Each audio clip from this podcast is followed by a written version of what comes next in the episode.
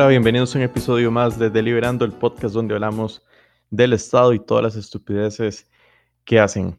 El día de hoy vamos a hablar sobre la infame y muy criticada UPAD o, eh, como es su nombre real, la Unidad Presidencial de Análisis de Datos, que ha tenido eh, la prensa en titulares y en la mitad de los periódicos eh, durante estas semanas, a raíz de que surgió a la luz el decreto con la cual se constituía esta unidad y se le daban eh, funciones y ciertas herramientas jurídicas para que pudiera funcionar. Y bueno, ha sido todo, todo un escándalo que ha involucrado a la Defensoría de los Habitantes, a la Asamblea Legislativa, a la Fiscalía y por supuesto a el gobierno, en específico a Casa Presidencial y a los que conformaban esta unidad.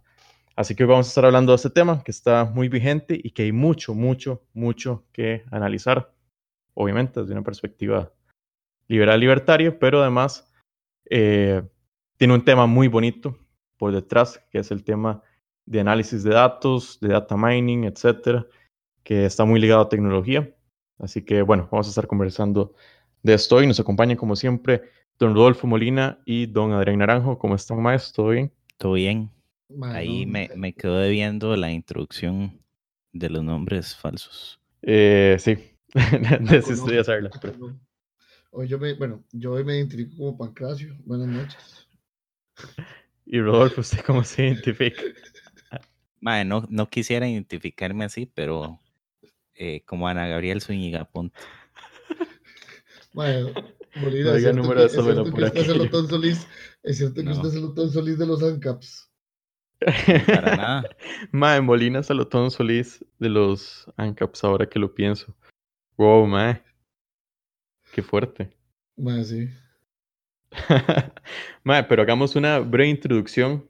Rodolfo, explíquenos qué es esta vara Lupad, qué, es lo que ha pasado y a partir de eso empecemos a tirar a tirar a fuego, mae, Ni, porque na- ni la NSA se, se atrevió tanto, madre. No, mae, sí se atrevió a peores cosas. la verdad, sí. solo que no, solo que No, la más no, no, no, no honestamente, no, no, honestamente, la NSA manejaba metadatos. Esta gente, Mae, mae, ¿Cuál metadatos, mae? La NSA tenía una forma de escalar en, en, la, en la investigación, pero más adelante les voy a decir, eh, vamos a, podemos hablar de la NSA o NSA o como o la Agencia Nacional de Seguridad de Estados Unidos, pero más o menos, más para contextualizar a cualquiera que nos esté escuchando fuera de Costa Rica, en, eh, aquí... O, o lo- se- o más bien, mae, a los que están en Costa Rica, porque todo el mundo está defendiendo esta verga. Bueno, sí, también, también. Eh, A la gente de Singapur resulta- nos escucha, un saludo. Sí, Tenemos tres escuchas qué agüeado tener, así tan mal, tanto mal de mae, que nos escuchen a nosotros en Singapur. Yo creo que más bien es para motivarse a seguir. a seguir fuera. A seguir afuera. Por eso nos escuchan tanto de afuera, sí, sí. Dale pinche a mi mamá, Se les quita. Buen punto. Bueno, ahí podemos poner eso como el el el eslogan de Deliberando, quitando el mal de patria. Bueno, perdón, Molina. Bueno, eh, para cualquier persona que nos escucha afuera o en Costa Ah, mae, Rica nosotros- o cual- cualquiera que tenga mal de patria, el, el presidente o la casa presidencial instituyó una unidad, ellos son, eh, les encantan eso de los acrónimos, la unidad de política de análisis de datos. Entonces, ellos estaban copilando de forma completamente ilegal eh, datos eh, generales, o sea, no, no había un, un, algún marco que estuviera delimitando cuáles eran los datos que iban a estar procesando. Y aparentemente cuando ellos iban a varias instancias del Estado que manejan datos sensibles, eh, en más de una vez les dijeron que no. Entonces se firmó un decreto que no había sido publicado y con este decreto, eh, el decreto mismo dice que podían tener acceso para analizar información que fuese también confidencial. eso dice así tal cual en el, en el decreto. Aparentemente en algún momento llegan y se ven obligados a publicar el decreto porque la, e, el Centro de Información Crediticia del, de, la, de la Superintendencia General de la SUGEF no les, no les estaba facilitando información crediticia. Eso es lo que se cuenta en, en pasillos y en ese momento deciden publicar el decreto. Pero ellos ya tenían más de un año de estar eh, copilando y procesando datos. Importante, importante, Mae, que en el centro de, en el centro de información crediticia, Mae, en esta base de datos, existen brackets de ingreso en los que se puede identificar a las personas. No es solo el tema, o sea, entonces puede, digamos, no, a nosotros tres nos pueden calificar dentro de los distintos brackets en que nosotros estemos, que claramente Andrés nos gana a todos. Mae, dentro, entonces, Mae, el, el, por ejemplo, si, si una persona sale en un bracket alto y ellos hacen la, la, la, la contraprestación, o, digamos, contrarrestan esa información contra la información de la caja, simplemente pueden caer literalmente y perseguir a cualquier persona que tenga un ingreso superior al, al, que ha declarado en, en, seguridad social. Sí, es, y eso es nada más para darnos una pequeña idea de qué tan sensible es que el Estado llegue a tener control de esta información y además de que la pueda individualizar.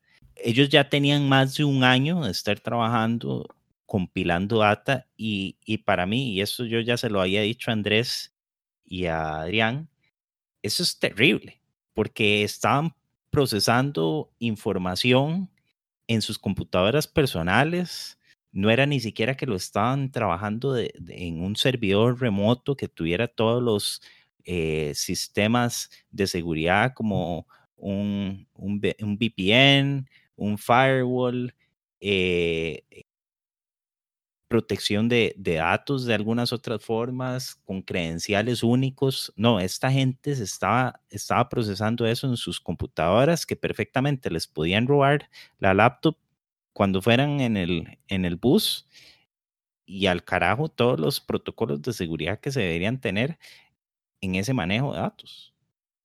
Sí, o tener la, la información encriptada, con, con varios... con discos duros, con discos duros, con acceso, con acceso, o sea, que solo con acceso físico se puede comenzar a desbloquear, Bueno, yo tengo un disco duro externo, que uno tiene que typear una clave, por ejemplo.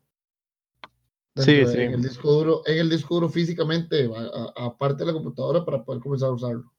Bueno, y, y, un montón de otras, de otros mecanismos de seguridad que de hecho el mismo Estado le pide a eh, privados que tengan, por ejemplo, los bancos, ah, eh, les piden cualquier, cualquier cantidad de, de requisitos en temas de seguridad de la información eh, y a sus proveedores incluso, o sea, llega hasta, hasta los proveedores y, y es parte de, esa contradicción, ¿verdad? del Estado, que por un lado le pide a, a alguien que haga todas las cosas habidas y por haber para asegurar la información de, de sus clientes, de los consumidores, y por el otro lado, el Estado eh, haciendo estas cosas como si fuera eh, de datos ahí normales, públicos, que, que, nada que ver. y todo literalmente intentando protegerlo con el famosísimo el que nada debe, nada teme. Sí, también. creo que hay mucho, mucha tela que cortar, pero yo empezaría por el tema de eh, el tema en concreto, que es, que es el, de la, el del decreto y lo que estaba haciendo esta unidad. Y después podríamos ir profundizando un poco más en el tema de análisis de datos, que adelanto, por lo menos yo no estoy en contra, me parece que los datos son importantes, etcétera, para toma de decisiones. Meta. Bla, bla, bla, bla, bla, bla. Eh, sí, sí, después hablamos de eso, pero creo que la forma de analizarlo es empezando con esta unidad y, y el aparte del tema político, también el tema jurídico, que es que se estaba haciendo de forma ilegal esta recopilación de, de datos o la sistematización de datos y que eso acarrea también responsabilidad legal y política. Sí, y, y sobre eso, eso del procesamiento de datos, yo creo que también lo están tratando de hacer como que si fuera un, una cuestión eh, súper moderna y vanguardista, cuando en realidad es una, o sea, es una tecnología y es una práctica bastante vieja. Lo que, lo que sucede ahora es que se tienen unidades con un poder computacional muchísimo más grande que el que había hace 60 años y es más fácil procesar un, mayor volumen de datos. Sí, sí, o sea, pero el tema y, el, y, y, a todo esto, lo preocupante de todo eso es sencillamente la individualización de los datos personales. porque eso puede servir para, por ejemplo, otorgar ciertos, ciertos beneficios estatales a ciertos, a ciertos grupos poblacionales, pero también puede servir para excluir de, esos, de cualquier servicio estatal a otro grupo de, de personas puede servir para coordinar un ataque, un tema de persecución personal a los que estén, a los que no estén de acuerdo con algo. y ahí siga sumando a todas las cosas que usted, que uno se puede imaginar. por ejemplo, eso que dijeron de que habían, de que habían usado análisis de datos para el tema de, de vivienda, es muy peligroso, porque, vea, por ejemplo, si es cierto que, que persiguieron o que buscaron correlacionar los, los famosos datos de iglesias evangélicas que este, que este Alejandro Madrigal había publicado en Tableau con algo de vivienda para otorgar más viviendas en las zonas donde hay más iglesias evangélicas para mejorar la, el posicionamiento del Estado, o sea, con fines 100% electorales. Yo estoy casi seguro de que, de que el 90% de la intención es, es electoral y, y eso no, no quita que esa intención tenga al final también cuestiones de control. En Venezuela y en muchos otros países se han aprovechado de, de esas situaciones electorales también para tener más control y viceversa. Pero yo les, yo les quería decir algo y no sé si, si ustedes están de acuerdo y podemos partir de una premisa. Ahora Andrés, bueno, y Adrián también mencionaron el NSA. En Estados Unidos, toda esta cuestión de, de vigilancia, de análisis de datos, de investigación y demás, empieza desde el momento en que Estados Unidos da inicio a la guerra contra el terrorismo. O sea, ellos, ellos definen como, como e, ese como su punto de partida. Pero en los países latinoamericanos no tenemos esa misma amenaza. Las amenazas, digamos, más grandes que tenemos no son de enemigos que podamos individualizar, sino son cuestiones ahí como eh, la lucha contra las drogas y en este caso es como un, un fin social, un fin de, de, ayudar a la gente, de, de, de dar entitlements, como, como llaman los gringos. Entitlements. Y, sí, entonces yo, yo creo que por ahí va, ¿verdad? Y, y por ahí se ha, se ha sostenido mucho de, de los argumentos a favor de, esta vigilancia, así como en Estados Unidos hay argumentos a favor de que el NSA eh, vigile. ¿Cómo, lo ven ustedes ahí?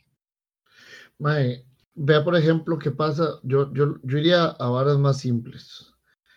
Eh, ¿Qué pasa si el si el, el, ejecutivo, el presidente, el presidente de la República le, le manda a un ministro le manda al gerente general del ICE, que es una empresa pública de telefonía, la, más grande de Costa Rica, le manda una solicitud de sus bases, eh, de sus metadatos de llamadas. ¿A dónde llaman? ¿Quién se llaman? ¿Cómo se llaman? Eh, listo. ¿Cuáles son los servicios web más accedidos? Eh, un historial de uso de páginas web o cualquier mierda que un, que un ISP puede, puede, puede otorgar. ¿Usted cree que el, que el, que el gerente general del ICE, que fue nombrado por el presidente de la República, vaya a decirle que no? Que ese es el problema más grande de Costa Rica, porque una empresa privada se puede defender hasta cierto punto, pero seguros, información, vaya, eh, pues seguros y bancos, que también son los más, pues los públicos, los, los que son propiedad del Estado, son los más grandes del país, le, tuvieron que haber dado una cantidad de información importante al, a, estos maes que no tienen nada.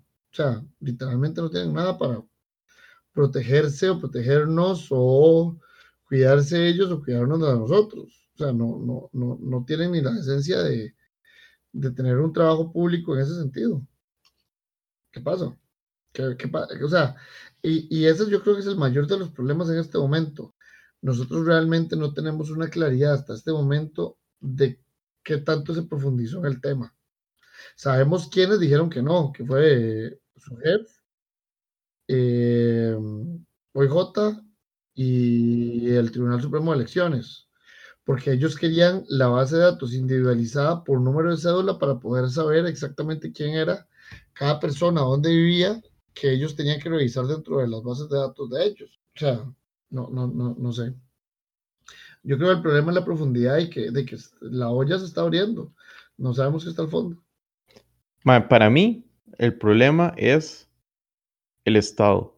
Y por, ah, eso, les decía, por eso les decía que yo con, con el tema de análisis de datos para toma de decisiones y las empresas privadas que utilizan datos, todo esto, estoy de acuerdo hasta cierto punto, también soy muy escéptico de, de esto. Y de hecho siempre que hablo de, de data mining, recuerdo a, a Peter Sunday de, de, de Pirate Bay que decía que los datos hoy es como fumar hace 30 años, que todo el mundo fumaba y no sabía las consecuencias que tenía, el desprecio eh, y creo que en, algunos años vamos a ver eh, el efecto nocivo de muchos datos que ahora estamos compartiendo sin, sin más.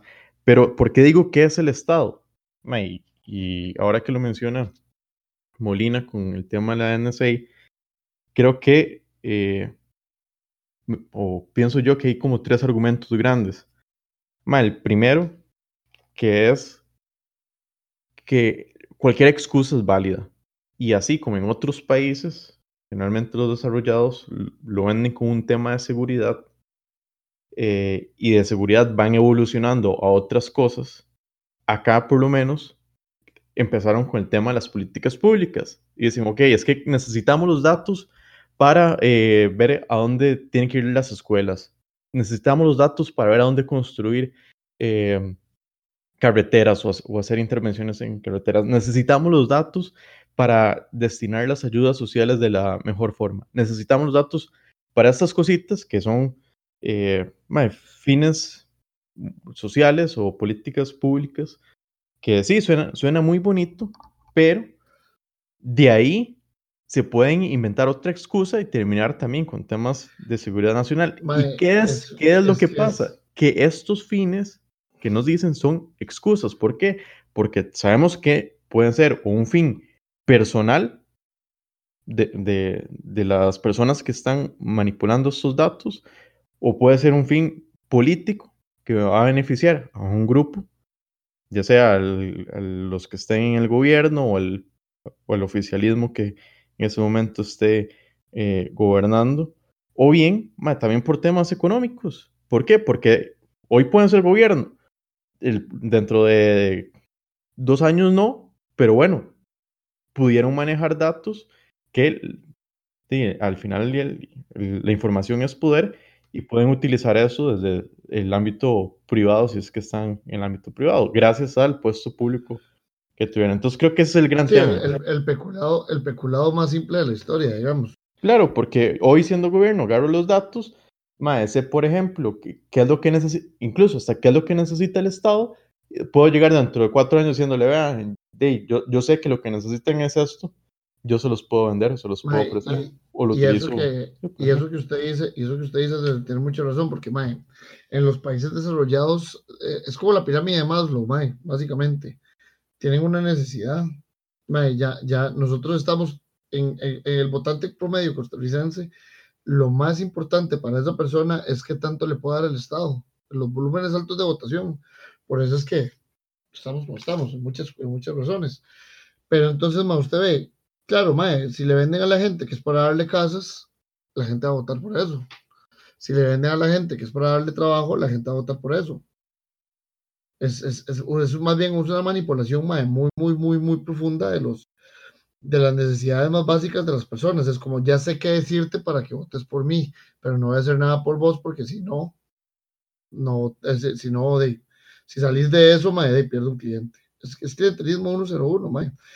Por ejemplo, mae, si, si, si tenés todo el perfil de votante del PAC, por decirle algo, eso se puede sacar estadísticamente, más o menos, cuál es el perfil, con todos los datos que ellos tienen, eh, de qué puedo hacer para mejorar tu vida y joder al otro y extinguirlos o, generar todas las condiciones para que votes por mí.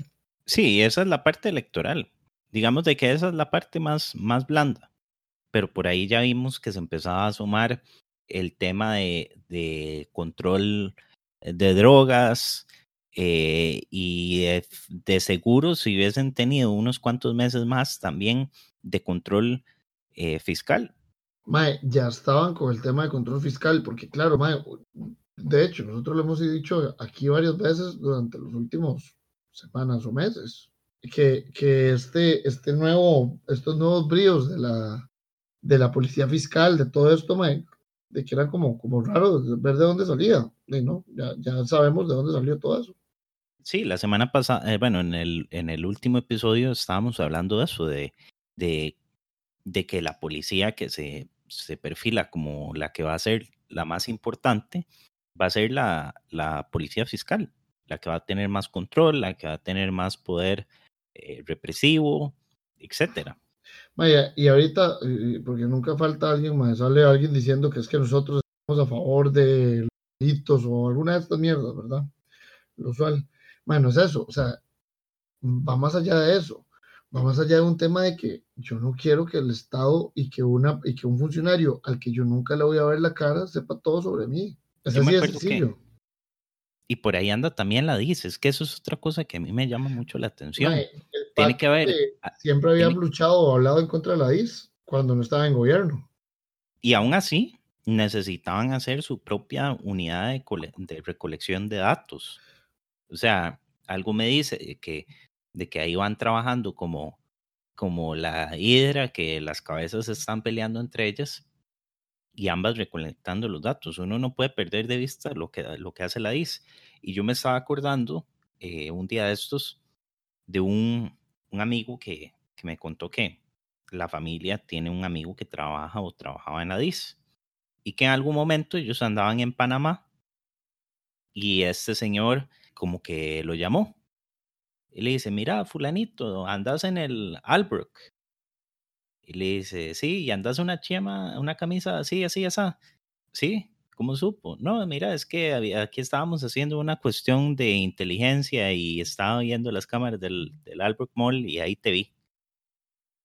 O sea, la DIS tiene esa capacidad. Y además usted se está haciendo otra unidad de, recolección y procesamiento de datos para luchar contra enemigos que, somos los civiles y somos, al final de cuentas, ¿qué? Enemigos del Estado. Man, eh, de eh, vea el tema con la prensa.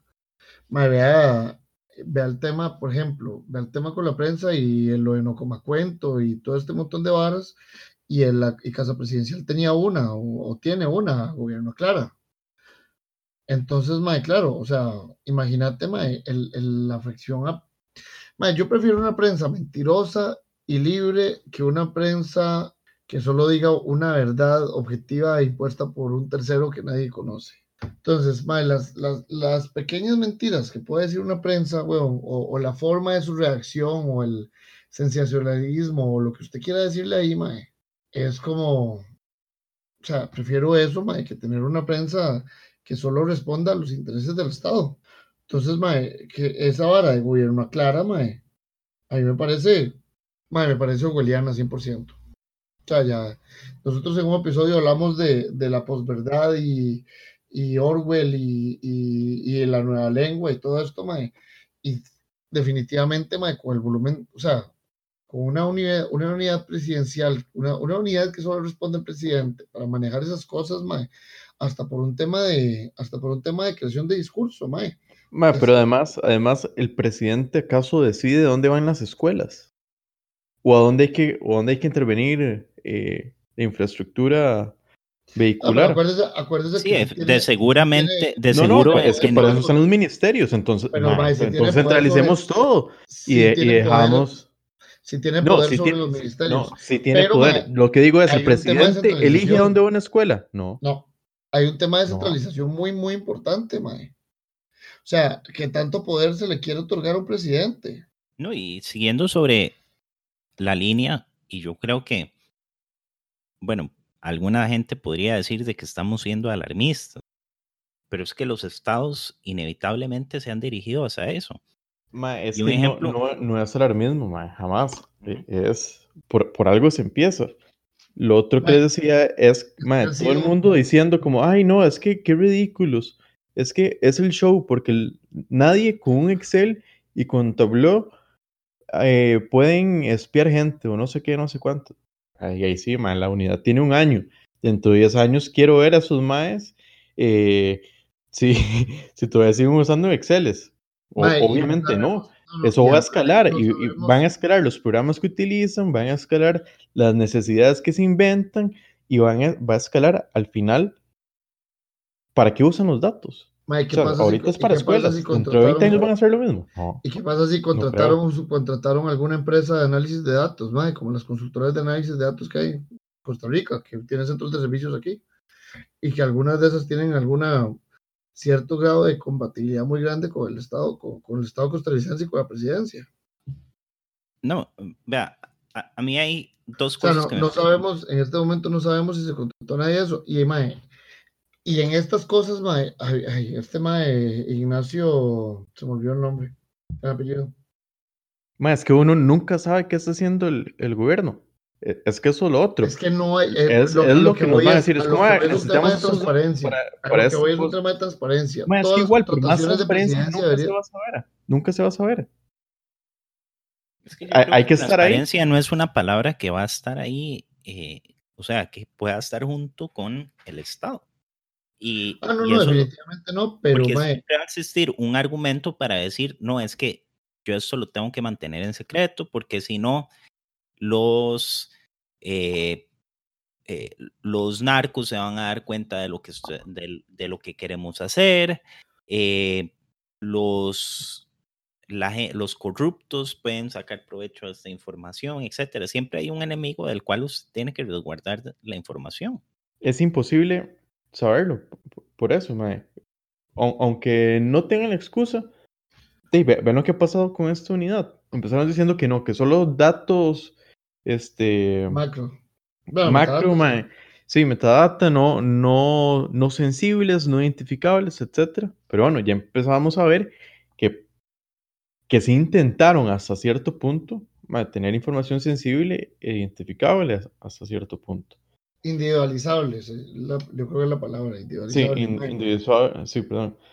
Para, para ligar la información a un individuo. Por eso les digo, de- con un año funcionando eso, con una semana el decreto, de, sí, me van, me van a tildar de alarmista, de ridículo, de antigobierno, etcétera. Sí, sí, pero, pero prefiero eso a dentro de 20 años decir, uy, mae, eh, si ganamos el gobierno, yo voy a eliminar eso porque me parece que es una policía política, etcétera.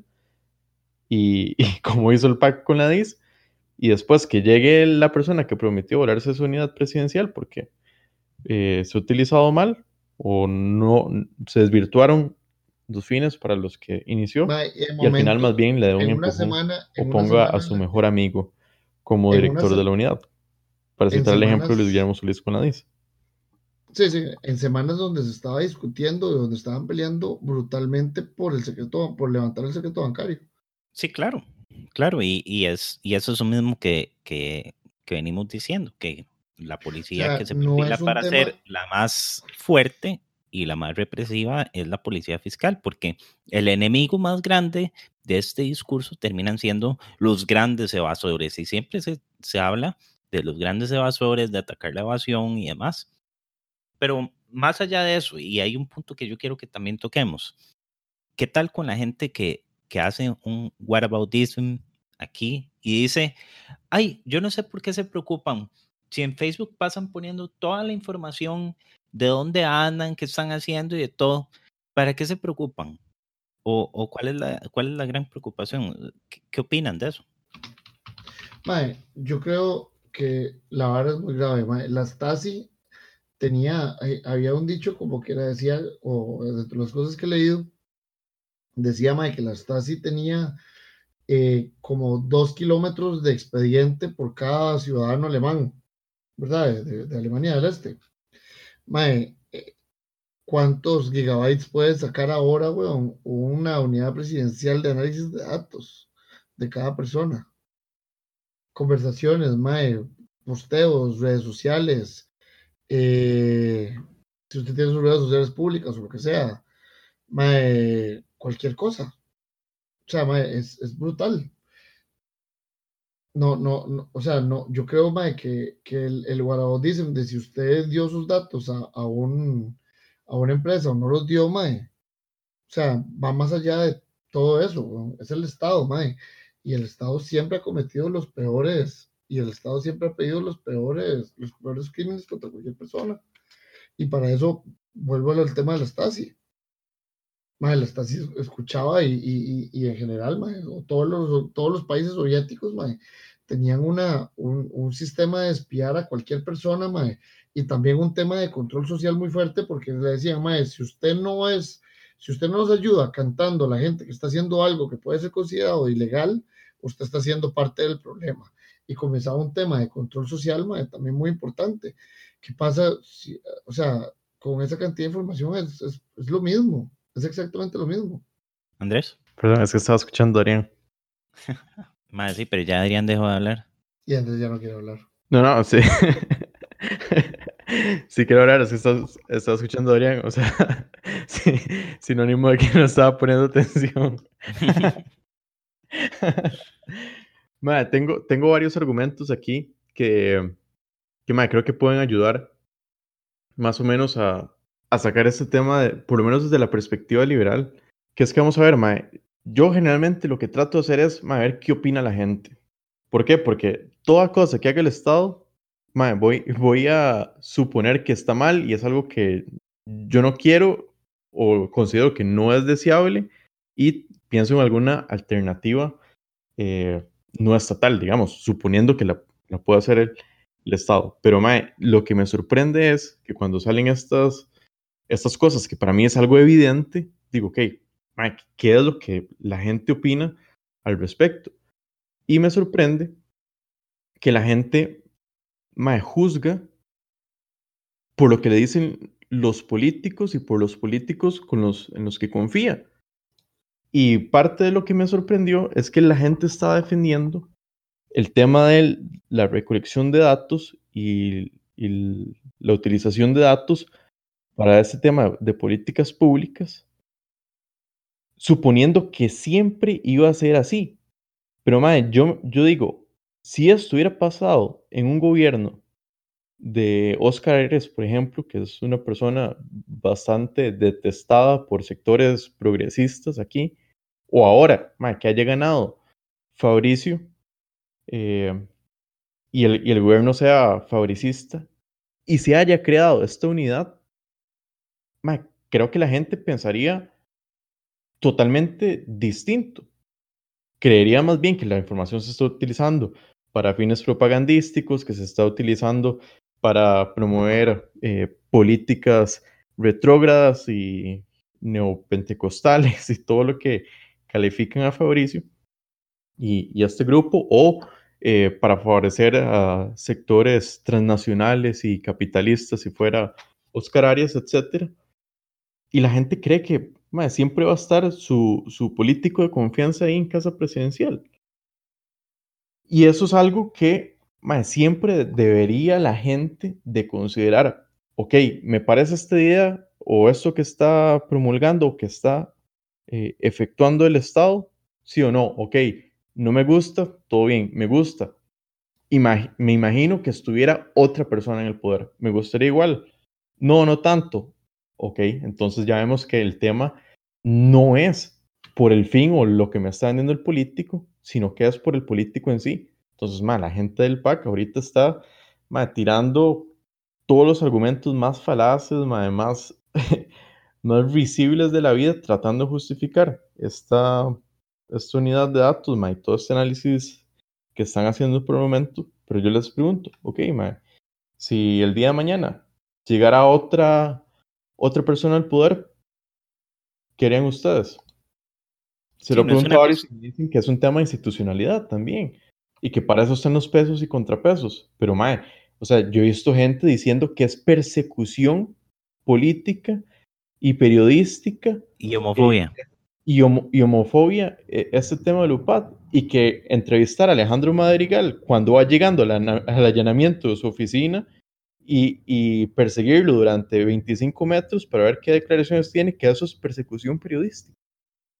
Yo digo, man, o sea, por favor. es que usted sabe que eso es, mae, pero eso es también la posverdad, la posverdad y la nueva lengua, mae. O sea, eh, eh, eh, eso es posverdad y nueva lengua, mae, en el sentido más clásico orwelliano del asunto. Los maes buscan de cualquier forma, mae, mantener el discurso dentro de una zona en la que puedan sentirse cómodos. Sí, yo, yo esto que dice, que dice Andrés, se trata más de una afinidad con, el, con quien está vendiendo el producto que con el producto en sí. Si el, producto, si el producto me lo está vendiendo eh, el lobo feroz, no me importa. Si me lo está vendiendo Caperucita, obviamente no me gusta.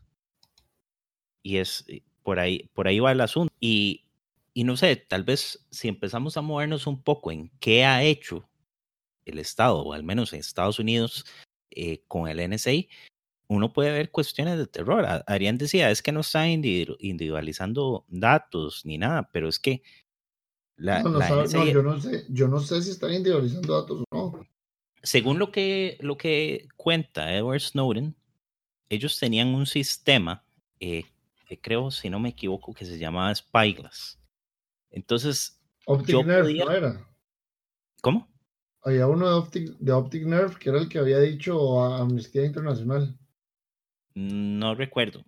Igual, el, nombre no es, no es tan relevante para eso, pero él cuenta de que supongamos de que Juanito es una persona que representa cierto peligro, puede ser un terrorista, etc. Entonces, investigan a Juanito, después de investigar a Juanito, investigan a la hermana de Juanito, investigan al dentista de la hermana de Juanito, investigan a la esposa del dentista y así empezaron a escalar hasta recolectar datos de gente que muy difícilmente tenía alguna, eh, alguna relación. Y aquí pasan dos cosas. Con respecto a lo que estábamos diciendo de que, eh, de que dicen de que si yo le doy, eh, que cómo me enojo si yo le doy información a Facebook, a Twitter, a cualquier red social que uno se le ocurra. Y la otra cosa también es quién lo está haciendo y cuál es mi posibilidad de determinar el control de esos datos. Y, y eso, es, eso es algo grave. Con Facebook en cualquier momento yo puedo decidir dejar de usar WhatsApp puedo dejar de usar Facebook, puedo dejar de usar Instagram y todo el suite de aplicaciones que tiene Facebook, pero con el Estado, ¿cuál es la posibilidad que tengo yo ahí? Bueno, no se puede porque te obligan a dar los datos. Sí, porque si no, si no, entonces ostraísmo. Si usted no quiere ser parte de, la recolección de datos de conozca a su cliente, no puede estar bancarizado. Si usted no puede, y, ahí es donde está, la, peor parte estatal, digamos que es el soft power, mae. O no te tienen en la caja si no llenas el formulario. Ajá, exacto. No te tienen en la caja, no, no te bancarizan, no puedes ir a la escuela si no, si no llevas un recibo de electricidad, porque para ver a dónde vivís vos, porque aquí las escuelas son centralizadas y por zonas, no por, no por elección. Eh, miles de cosas, miles, miles de cosas. Pero, una pregunta, hablando de este tema de la, de la NSA, porque yo, yo lo veo en dos sentidos. Y, y con esto me sacudo de la crítica de que Facebook tiene nuestros datos, incluso más datos que el gobierno. Porque a Facebook se los damos voluntariamente, si no quiero no se los doy y, punto. Y con el gobierno, como, como dice Molina, y el Estado en general, es obligatorio. Pero además de esto, aunque no me los pida, lo, tiene más capacidad, precisamente por ese poder coercitivo, de conseguirlos. Y, aquí va mi pregunta. ¿Ustedes creen que en la NSA hubiera logrado desarrollar todo, todo ese sistema de vigilancia si fuera un privado, incluso con el mismo presupuesto? Digamos que tiene el presupuesto y el recurso humano, pero nada más que es privado. ¿Ustedes creen que lo hubiera logrado? Bueno, jamás. Aquí inclusive la, la NSA obligó a todos los Internet Service Providers y a compañías de tecnología a entregar datos. Porque Exacto. Y, a otros gobiernos también. Y yo creo que si un privado está en la capacidad de lograrlo, podríamos decir que es Facebook. ¿Y qué es lo que le facilitaría a Facebook lograrlo?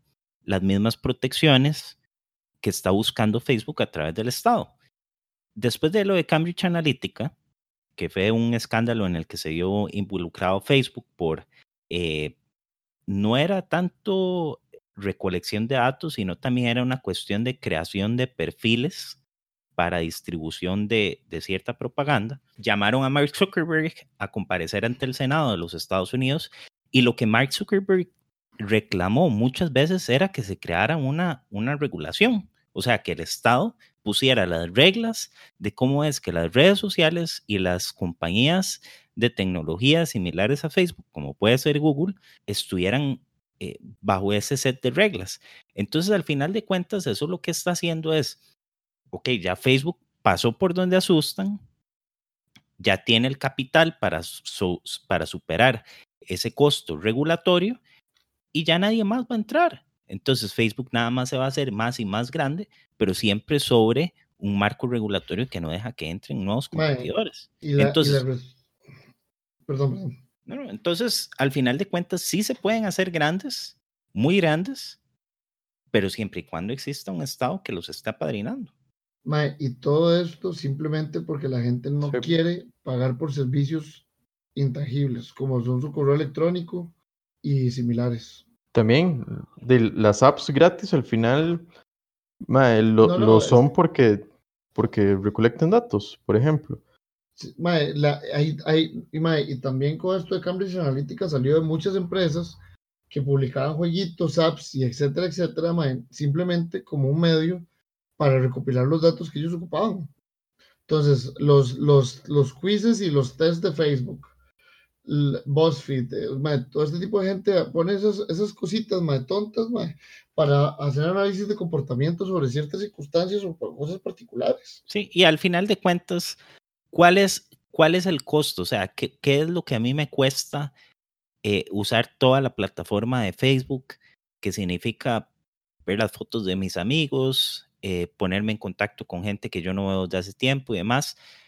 Es mi información a ellos para ellos vender publicidad. Lo mismo con Google. ¿Cuál es el costo que yo, que yo tengo de tener un correo de más de un gigabyte de almacenamiento, entre comillas, o, digamos que sí, digamos que es gratis? El costo es mi información que yo lo estoy cediendo. Si yo quiero tener un correo electrónico completamente privado, voy a tener que pagar el almacenamiento y otro tanto de cosas que, un día, un día Conrad y yo íbamos a, en, íbamos en mi carro y hablando.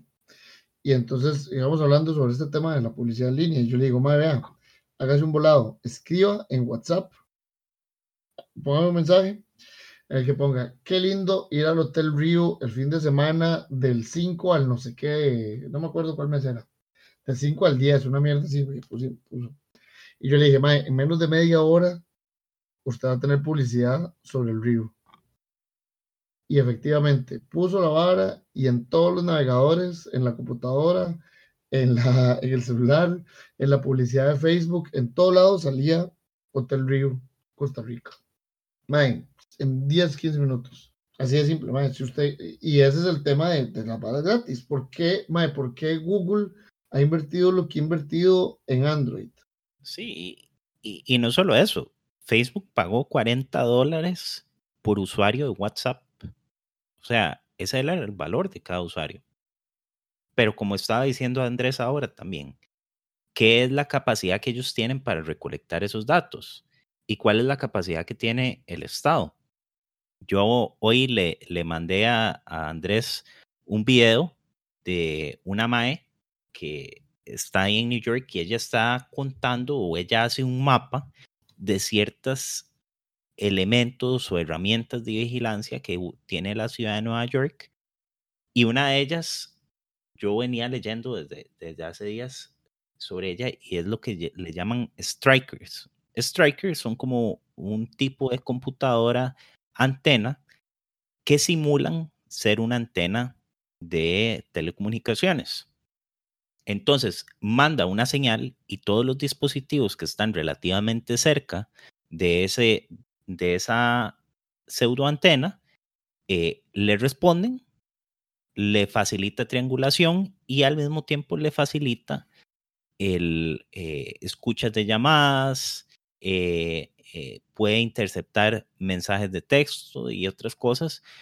Claramente, hasta donde yo sé, no está en la capacidad de decriptar ciertas comunicaciones, como puede ser mensajes de WhatsApp, que se supone que tienen algún grado de encripción, eh, mensajes de iMessage, pero mensajes de texto regulares y llamadas regulares que no están encriptadas sí las puede eh, interceptar. Entonces ahí tenemos al Estado utilizando herramientas que en caso de que las estuviese usando un privado serían completamente eh, llamémosle ilegales.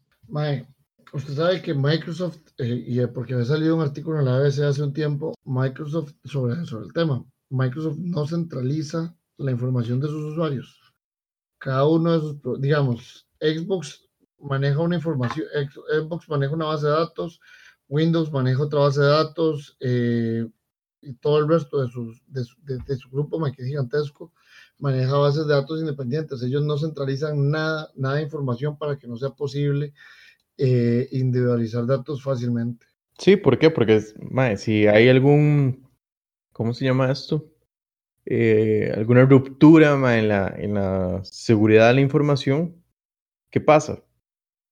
sus clientes van a confiar menos en ellos y probablemente compren menos producto eh, y se expongan a demandas. ¿Qué pasa si al Estado le roban información? ¿La, paga uno mismo? primero, no nos daríamos cuenta. Primero, no nos, no nos damos cuenta, mae. No, no lo dirían, no lo anunciarían. Eh, saben que, que, están más, más protegidos en caso de, de que no de, que no cumplan con, con sus deberes, en, en al menos renuncian y, y, se desaparecen y ya con eso eh, se dan por satisfechos sus, sus detractores eh, y, listo. no pasa más allá. Pero es que a una empresa privada se, le cae el negocio. ¿Por qué? Porque confían menos en ella, eh, incurren en pérdidas, etc. me, llamo, Andrés Álvarez y voy a hablar de el riesgo moral. y, eso, ojo, ojo, lo que pasó con Keylor Navas aquí cuando Keylor Navas firmó con el Real Madrid, un empleado de la caja era, creo, un empleado del OIJ empezó a hacer un análisis y, y, filtró un montón de información confidencial de Keylor Navas. O sea, ese es el Estado manejando información confidencial ahorita, la que maneja de primera mano. Ahora imaginemos uno que está recolectando de todos los frentes posibles e imaginables y de las formas eh, digamos, más inmorales y poco éticas que nos podamos imaginar. ¿Quién pagó por, ese por, e, por esos datos que se filtraron? Todos nosotros, los no burócratas. Así de sencillo y de triste. es una estupidez. Eh, sobre todo cuando me pongo a pensar, ¿verdad? Las, las regulaciones que el mismo Estado eh, obliga a otros a tener respecto a la seguridad de la información. Y a mí me parece, ya aterrizando en concreto con este tema de UPAD, me parece increíble cómo es que lo, lo han manejado y sobre todo me parece increíble esto que les digo, que la gente salga eh, a defender que, por ejemplo, un, un, estadístico sea el, el encargado de la, de la unidad y que debajo de él, en jerarquía, hayan dos economistas y, y listo. O sea, si, si fuera la unidad de datos de alguna empresa privada que maneje información como la que pretendía manejar esta unidad, mae, pedirían, bueno, mae, proveedores de seguridad para todo, especialistas en todo, mae, pedirían currículums, pedirían certificaciones, pedirían incluso hasta el deber de asegurar la auditabilidad de los proveedores y la misma unidad, etcétera.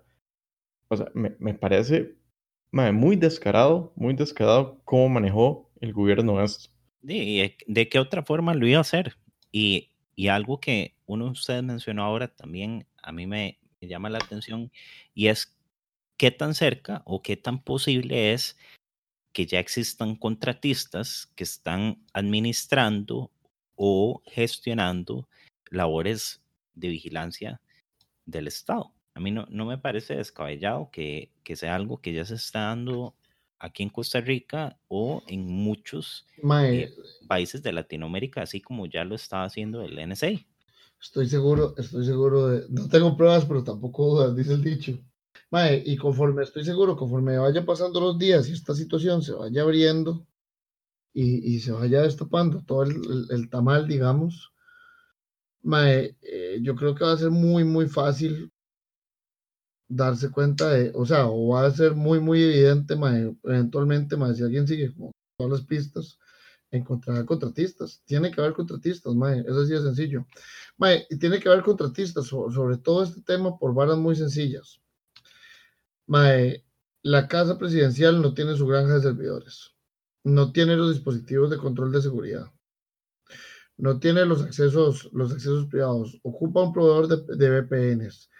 Entonces, Mae, cuando usted comienza a revisar todo eso, Mae, y, y vamos a ver, posiblemente el contratista en muchas de esas cosas sea Alice.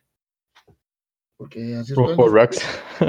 Rax. O la empresa de servicios públicos de radio. Sí, ahora, la favorita Andrés. Dando servicios de, de VPN. Ajá.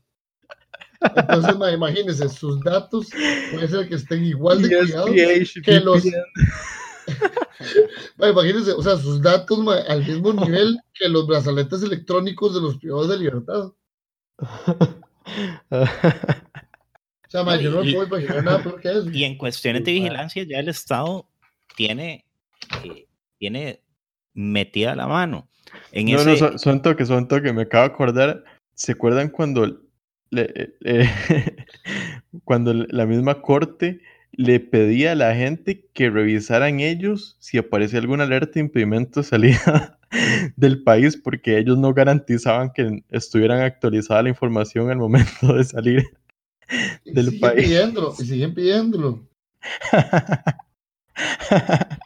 o sea, la, la, misma corte, ma, que son como la, la parte administrativa del Poder Judicial, ma, di, diciendo como, hey, vean, nosotros no, no garantizamos que eso esté bien. O sea, a, a ese nivel, que, que es, ma, el fin es un derecho humano, el libre tránsito, ma, poder salir del país si le da la gana, eh, ma, no lo estaban cumpliendo. Ya, ya, era un paréntesis porque no, se recuerdan cosas graciosas. Del, vea lo que se aproxima, estado. ¿verdad? El Ministerio de Obras Públicas y Transportes, que también es quien administra y gestiona todas las multas de tránsito, está eh, trabajando un proyecto de cámaras de vigilancia para ver quiénes eh, están irrespetando la, eh, la restricción vehicular, cuestiones de velocidad y demás, y parte de lo que ellos quieren hacer es integrar un sistema de reconocimiento facial. No, más bien, en, dentro de las noticias que yo he leído sobre el tema, es que no pueden, por un tema de privacidad, tomar fotos adentro del vehículo. Bueno, no pueden ahorita, están buscando la forma de hacerlo. Y, y de igual forma, ya la municipalidad de San José, que tiene eh, cámaras por toda, por toda la, la ciudad, puede estar integrando ya, no sabemos, un sistema de reconocimiento facial, porque la ciudad de New York ya lo está haciendo. Parte de lo que, de lo que decía ese video que les estaba comentando ahora, y ahí lo podemos eh, compartir en el, en el Twitter, es que eh, el, el, reconocimiento facial en, en, cuestiones de seguridad, entre comillas, de ciudades es, es, es la bomba, o sea, es, es lo, lo nuevo, es, es lo que va a, a comandar todas esas políticas y, y, es algo a lo, que hay, a lo que se le tiene que prestar bastante. Sí, Londres, Londres tiene como 0.5 cámaras por cada 10 habitantes, una hora así, man.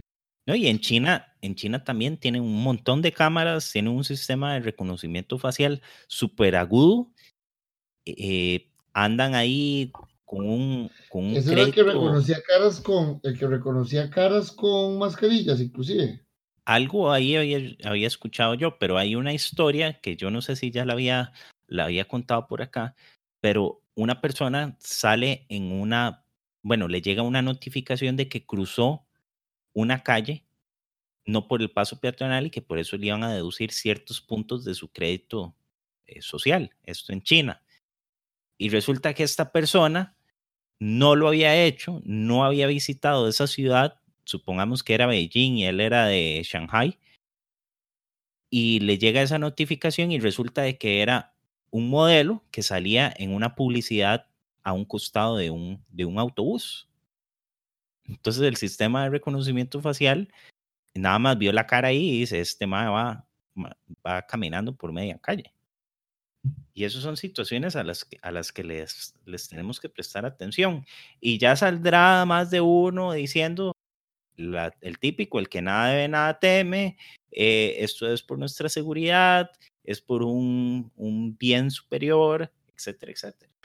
y es que siempre hay que realmente tener miedo de todas las personas que hablan de, de, del bien ajeno. O sea, si usted tiene mucho interés en hacer el bien ajeno, puta, yo voy a dudar 100% de usted. Por una manera muy sencilla. O sea, y la gente dice, es que usted es muy egoísta, que no sé qué, que no sé cuánto. O sea, sí es cierto, no intenta hacer el bien ajeno, pero mae, yo no, yo no tengo poder. O sea, el bien ajeno, literalmente lo que yo puedo hacer es lo que está dentro de mis manos. Más allá de eso, mae, es, o sea, hacer el bien ajeno y, lo otro, hacer el bien ajeno con la ajena, es eh, terrible. El, Estado siempre va a querer hacer todo, mae, y, eso es lo que les hablaba la vez pasada, de que no hay nada que los políticos no se propongan hacer si lo quieren hacer. O sea, son capaces de vendernos eh, esos sistemas de, vigilancia facial, mae, que no sé si, si Molina justo lo mencionó, porque se, se me corta un poco. Pero mae, en China te ponen estas multas eh, con reconocimiento facial. Y, no solo son multas de, tome, págueme tantos dólares por, por una multa, o págueme los 25 mil colones por circular en, en, en el centro de San José. No, no es solo eso, sino que un paso más allá, porque entonces te afectan toda tu participación en los servicios públicos. Es como, ok, usted sí, me pagó los 25 mil colones ya, pero esto le restó puntos para la licencia. y así puedo hacer que le reste puntos para, para después este, hacer fila en la caja, si no es algo urgente. Le ponen 20, ¿Y así ponen 20 multas, mae, usted no se da cuenta, le ponen 20 multas. Y mae, con esas 20 multas que a usted le ponen, no puede pagar el marchamo, porque le sale muy caro. Y usted nunca supo que debía plata. Sí, los plazos para apelar la multa y demás. Por lo menos en Estados Unidos, si a uno le ponen una multa, el que tiene que, el que tiene la última palabra sobre la multa ¿Es, no, es el juez. O sea, primero pasa por el juez. No, acá es administrativa y si usted quiere impugnarla por, por vía judicial, le va a costar un montón de dinero. Sí, empezando porque tiene que contratar abogado, tiene que pagar lo que el Estado dice que le tiene que pagar al, al abogado mínimo. Eh, tiene que pagar timbres además para, para presentar la, tiene que pagar timbres al colegio de abogados para el fondo de pensiones que nunca ha existido y que nunca va a existir. O sea, e, el, el mismo Estado te hace la vida eh, imposible dentro de su misma jurisdicción para que, para que no llegue a esas, esas consecuencias. Entonces, al final, estas multas pequeñas no pasan a, a una vida judicial, por más ilegales que sean o por más desproporcionados que sean. Y ahí es donde yo generalmente trato, si tengo el tiempo, de, impugnar y, llevar las cosas a, lo más que se pueda para que... ¿Por qué? Porque si no lo van a seguir haciendo, o sea, si, si ponen multas mal, pero como es un monto pequeño y nadie reclama, lo van a seguir haciendo. lo van a seguir haciendo. Y así puede pasar con estas cosas. O sea, si no pegamos el grito ya por el tema de Lupat y, y si no hacemos el show eh, que se está haciendo, el ridículo que se está haciendo, la persecución que se está haciendo o lo que usted quiera llamarle lo que se está haciendo, después probablemente vaya a ser muy tarde para... No, y, y ¿qué, es más, ¿qué es más grave? La persecución que podemos hacer nosotros, eh, los civiles, que no tenemos mayor poder de coerción, o la persecución que puede hacer el Estado con todas esas herramientas a la mano. Por supuesto, vamos a ver, si usted es un funcionario público, y el mismo Estado en sentencias judiciales lo dicen, usted tiene que tener una, una versión distinta al escrutinio público que una persona en, su, vida privada, en su ejercicio privado de, de, su trabajo, su, su profesión. O sea, tienen que estar preparados para eso, es parte de, de sus funciones y el riesgo que tienen que, que, asumir. Y vamos, les pagan bastante bien como para que no, no se coman la, la bronca deberíamos, deberíamos robarnos una base de datos pública, y hacerla, eh, una base de datos de algún ministerio y hacerla pública, a ver qué les parece a ellos. sería un delito. Ah, bueno, no, no, perdón, perdón, perdón. Eso sería delito, ¿verdad? sí. Sí, sí. pero sí, si lo hacen ellos, pasa nada. Justo acabo que no, no me han quitado la multa que ella que impugné. es que la, la, revisé aquel día y no, no me salía y ahora acabo de revisar y sí está. Como dato curioso, el otro día Andrés puso un grupo que estamos que lo habían parado de gatillo, lo extorsionaron para pagar y si no pagaban no lo dejaban circular. Yo me asusté mucho. Yo me asusté mucho porque, claro, yo soy un señor de 50 años y ya yo estaba llamando Andrés a ver qué le había pasado. Ya me rescatar, Adrián, ya, ya, iba yo a montar, montar, en el jeep que fue chocado por el. los jeeps sí que son buen carro, ¿no? un poco, pero Vale, ya yo voy a votar para ir a atropellar y me putas al yo, y era el la extorsionador, mae. El extorsionador fue el Estado. Pero cuando la dice escucha esto, va a hacerle un perfil a Adrián ya de, No, pues vaya, yo debo tener, o sea, si yo no tengo un perfil, me manda huevo, mae. O sea, si yo no tengo un perfil en la DIS, mae, significa que yo he fracasado en todo lo que yo he hecho en mi vida. no, sé qué es más probable, man. Sí, yo tampoco, man. O sea, es, una apuesta fuerte, es una apuesta fuerte. Pero por lo menos, man, por lo menos, yo no negocio con, con Ethers. bueno, man, con esto cerramos. Eh, no sé si quieren agregar algo más. Ah, sí, mae, perdón, perdón, perdón, siempre se me olvida, mae. mandar saludos a, nuestros amigos de, de Laya, Laya Podcast. O sea, si usted nos escucha y nos escucha eh, no solo para burlarse de lo que hablamos, sino porque tiene ahí cierto tinte liberal libertario, les invito a que escuchen Laya. Para quitarse el mal de patria. para, sí, para quitarse el mal de patria. y vive fuera de México, puede escuchar también Laya, para que se el mal de patria mexicano. Escuchen La Llama, es un podcast 100% anarcocapitalista, no como este que es este, solo 75%. Gracias Adrián, pero bueno, así nos tiene libres de, de SIDA. Para que entiendan el inside joke, tiene que escuchar La Y sí, Adrián está en contra del aguacate eh, mexicano como buen estatista. ¿Quién dice eso? Yo jamás eh, en contra del aguacate. Pepe, Pepe Torra. ese mae y yo ya vamos a comenzar a tener problemas. Bueno, Como si te fuera... Ya, yo, yo, empezar a escuchar Laya es, es Adrián. Y este, también todos nuestros escuchas los invitamos a escuchar Laya. Yo le escucho liderando a veces, digamos. sí, porque. Porque sos estatista, mae.